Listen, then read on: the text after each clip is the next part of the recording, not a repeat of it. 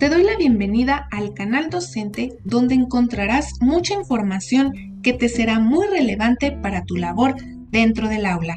En este tercer y último capítulo haremos una conclusión general de lo que es la microenseñanza. Presta mucha atención. La persona que toma el curso de microenseñanza se prepara para una situación real, pero lo hace en un ambiente más reducido, con menos alumnos y menos tiempo, y trata de practicar una habilidad específica al enseñar. La clase se graba en video para que el futuro profesor se vea y se escuche y así pueda tener una evaluación de los demás compañeros y una autoevaluación para poder mejorar en determinados aspectos y poderse retroalimentar.